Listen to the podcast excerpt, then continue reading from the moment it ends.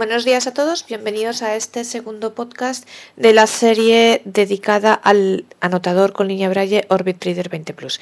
En este segundo podcast, en primer lugar, mm, comentaré una cosa respecto a las características del aparato que se me olvidó mencionar en el, en el podcast anterior y después haré una descripción física del mismo. Bueno, en primer lugar, em, se me olvidó comentar el tema de la digamos, no limitación de los, del, tamaño de los textos en escritura. Bueno, hay algunas para quien hay algunas líneas Braille que existen en el mercado que eh, no permiten escribir ficheros que tengan más de 64.000 caracteres. Eh, leer sí, permiten leer todo tipo de ficheros, pero si queremos escribir ficheros solo podemos llegar hasta 64.000 caracteres. No se pueden hacer ficheros, escribir ficheros más largos, eh, lo cual es una gran, digamos, desventaja y es una gran limitación porque, por ejemplo, pensad en ficheros, eh, por ejemplo, no sé, en la universidad, eh, ficheros mm, de apuntes muy largos o pensad simplemente en un fichero de agenda telefónica en el que tengamos todos los teléfonos y todas las cosas importantes que queramos y esos ficheros van aumentando con el tiempo y claro, si al llegar a 64.000 caracteres no podemos escribir más, pues mm, digamos que nos, nos, nos chafa todo.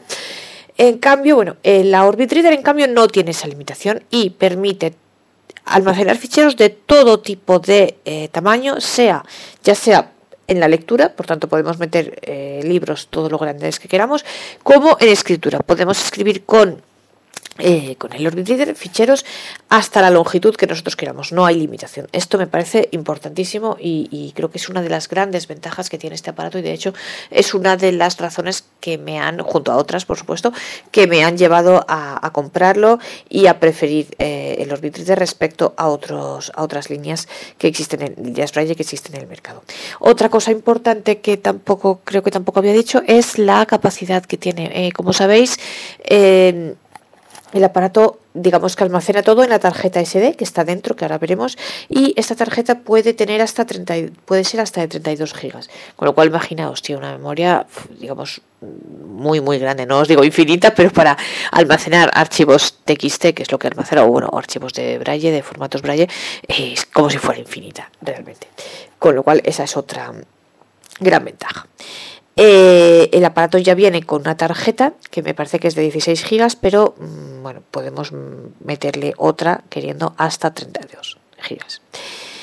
Y mm, bueno, dicho esto, vamos a la descripción física del aparato.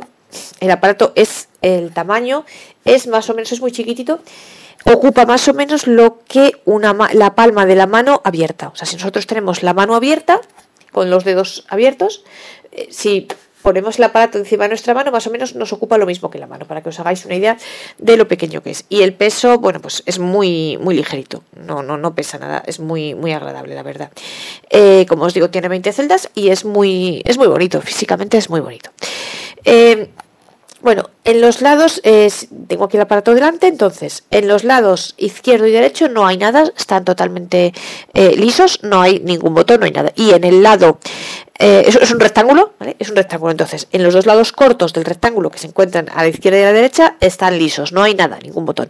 Y el lado del rectángulo largo que está más hacia nosotros, tampoco hay nada. Entonces, eh, y en el, en el, lado de atrás, ¿qué tenemos? Que es donde están las cosas. En primer lugar, tenemos un botón de izquierda a derecha.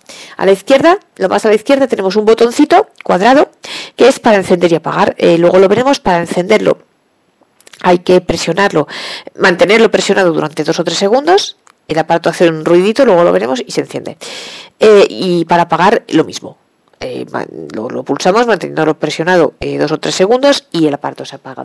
Si eh, cuando estamos utilizando el aparato queremos dejarlo simplemente en modo dormir, digamos así, simplemente lo pulsamos sin mantenerlo pulsado, lo pulsamos una vez sin mantenerlo segundos, simplemente lo pulsamos una sola vez y soltamos y entonces se queda como, como dormido, luego lo volvemos a pulsar otra vez y se despierta, digamos así. Pero bueno, eh, no es, se puede apagar y encender tranquilamente porque es inmediato, con lo cual no hay ningún problema. Además, otra gran ventaja que también luego veremos, cuando nosotros encendemos el aparato, vuelve a la misma posición donde lo dejamos la última vez, por tanto, y al mismo punto. Es decir, que si estamos leyendo un libro, por ejemplo, va a volver siempre al mismo punto en el que lo dejamos. Siempre mantiene la posición, lo cual es muy importante, por ejemplo, cuando estamos leyendo libros. Eh, y además permite mantener abiertos varios ficheros a la vez, lo cual también es importante. Eh, pero bueno, eso ya lo veremos más adelante. Siguiendo con la descripción, yendo un poco más hacia la derecha, encontramos la tarjeta SD que la notamos y bueno, tiene debajo una marquita, ¿vale? Pero bueno, la notamos, digamos que tiene relieve, se ve por fuera, deja un trocito fuera, chiquitito, solo para notarlo. La tarjeta la sacamos, veis que suena y podemos tirarla fuera y la metemos otra vez empujamos para adentro y ya está. Para sacarla fuera igual empujamos hacia adentro, ¿veis? Y sale y empujamos hacia adentro otra vez y se mete dentro.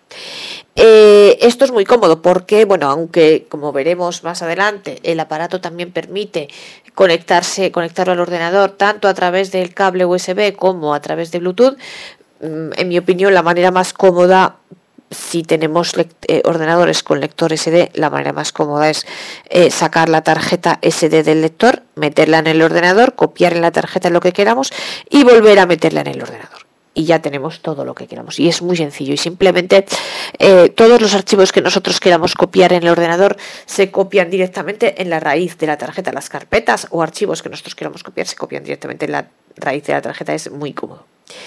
Eh, siguiendo hacia la derecha, después de la tarjeta SD, tenemos un agujerito chiquitito que es para introducir el USB-C.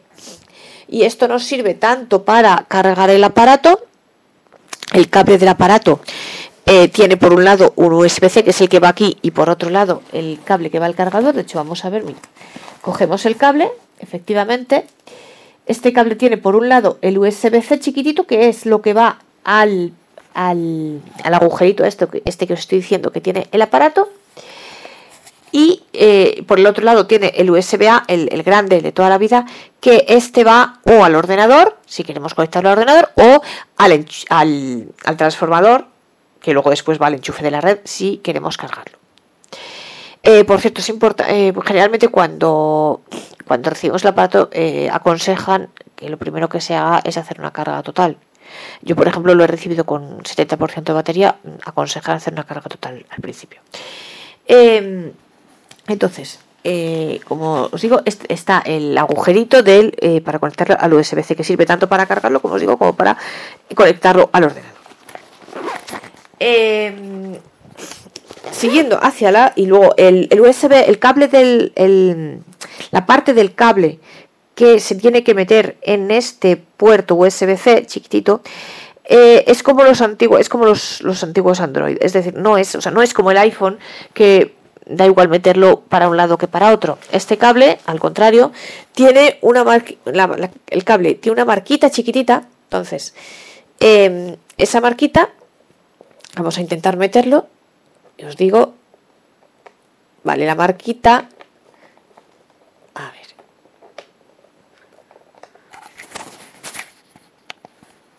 La marquita tiene que ir siempre hacia abajo. Es decir, tenemos que meter el cable para meterlo en el puerto USB-C. La marquita va siempre hacia abajo. Clac, ¿veis? Entra. Y además, y sale. Lo sacamos. Eh, entra muy bien, quiero decir, es un cable muy sólido, con lo cual no hay problema de que se desconecte rápidamente o, cosas así. Eh, bueno, y a la derecha, luego el debajo de este puerto USB tiene otra marquita para diferenciarlo. Y en el lado de atrás no hay nada más, todo el resto está liso, no hay nada más.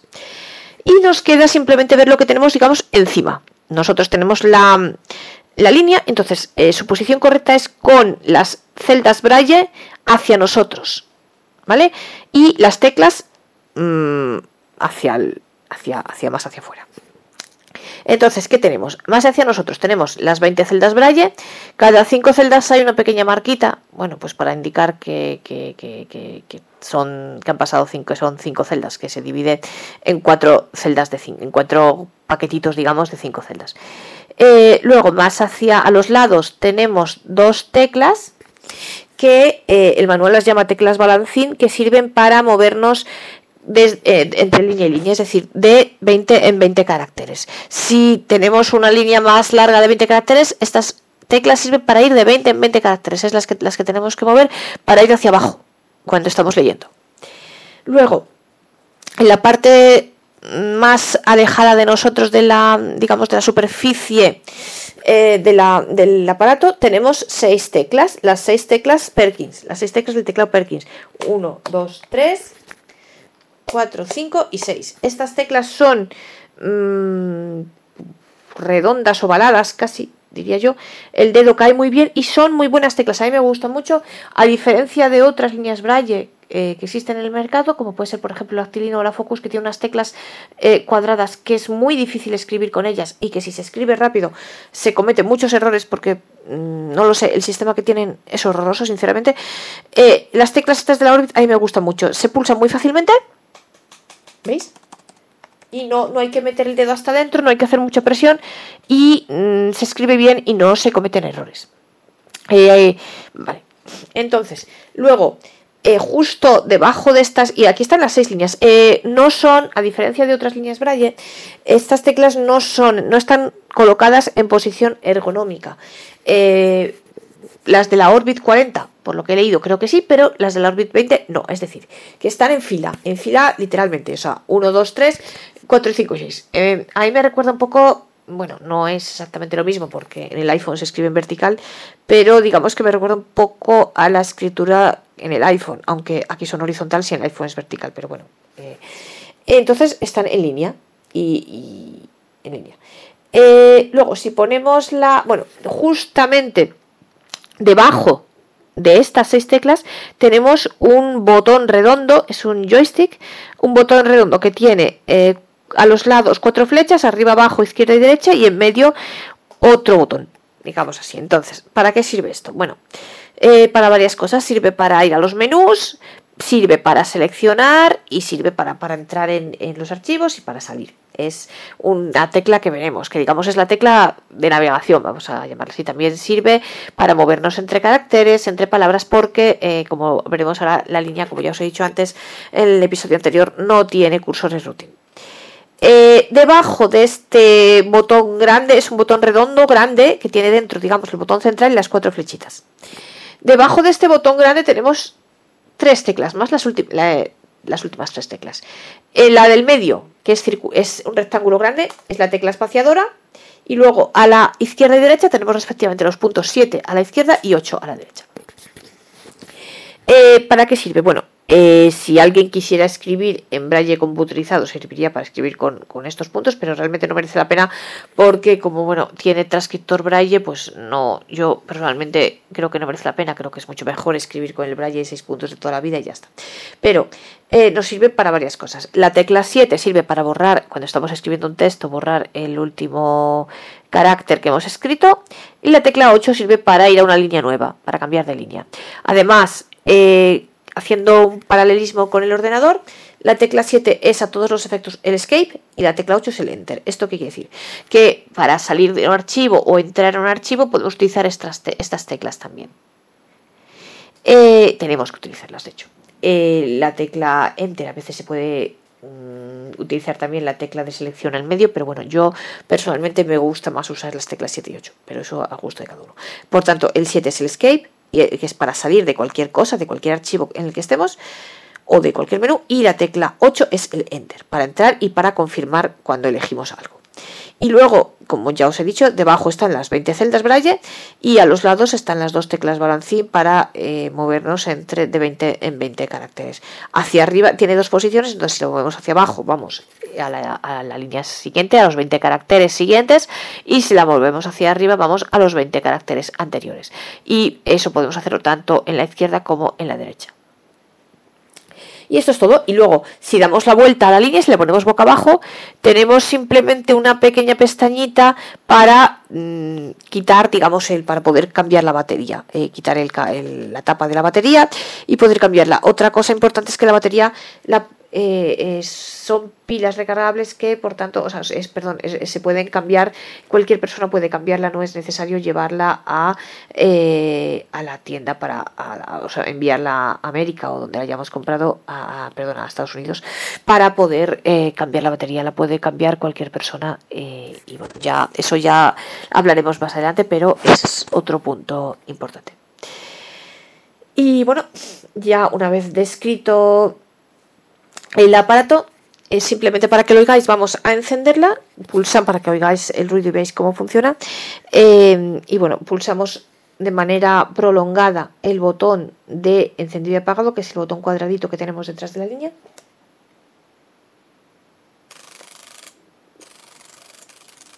¿Veis? Hace ese ruidito. Eh, ¿qué, ¿qué, sucede? La primera vez que hace el ruidito aparecen las, los, en cada, en cada celda aparecen los, los seis puntos y luego ya la segunda vez, digamos que se quitan esos seis puntos, el símbolo generador de, del braille, los seis puntos braille aparecen en las 20 celdas y luego se quita y ya aparece el texto en lo que estemos leyendo o donde estemos. En este caso estoy en una lista de archivos. Eh, para, eh, una cosa curiosa es que cuando nosotros nos movemos entre líneas, bueno, si me muevo, estoy con la tecla balancita de derecha hacia abajo, cada vez que yo me muevo hace este ruidito cada vez que cambia la... y me muevo para arriba ahora, hace este ruidito cada vez que cambia de línea. Pero bueno, em, suena poco, digamos, y veréis que uno se acostumbra fácilmente. Eh, y además es curioso para quien, bueno, esto a título de curiosidad, simplemente para quien haya tenido alguna línea braille antes, eh, es curioso que cuando, nos, cuando estamos leyendo, si cuando llegamos al final de la línea y le damos a la línea a, la tecla de balancín para que baje de línea, eh, notamos cómo los puntitos se notamos el, refresco de los puntos cómo eh, bajan y vuelven a, cómo, vuelven a subir cómo van apareciendo los puntitos. Pero bueno es medio segundo menos milésima de segundo y es simplemente a título de curiosidad porque eh, quien haya tenido líneas brailles anteriores pues le va la primera vez le va a resultar curioso porque en las líneas digamos que existían hasta ahora, pues eso no, no, no, sucedía así. Cuando bajábamos de línea no notábamos los puntitos como aparecían aquí sí, pero bueno, simplemente es una curiosidad. Para, eh, bueno, como os he dicho, si queremos poner la línea en modo dormir, simplemente le damos una vez a la, al botón de encendido apagado, ¿veis? Ha hecho el ruidito y entonces me aparecen las 20 celdas eh, en blanco, como si estuviera apagado. Le vuelvo a dar y aquí tengo otra vez mi texto. Y si yo ahora quiero apagar, del todo, pulso de manera prolongada durante dos o tres segundos el botón de encendido apagado. Realmente, tanto para encender como apagar, lo pulsamos hasta que oigamos el ruidito. ¿Veis? Ahora yo ya suelto. Primero me aparecen las, los signos generadores de braille de los seis puntos braille en las 20 celdas y después ya me aparecen las celdas vacías y entonces ya sé que está apagado. Pulso cualquier tecla y no hace nada porque ya está apagado. Bueno, pues espero que os haya gustado este segundo podcast y eh, nos vemos en el tercer episodio.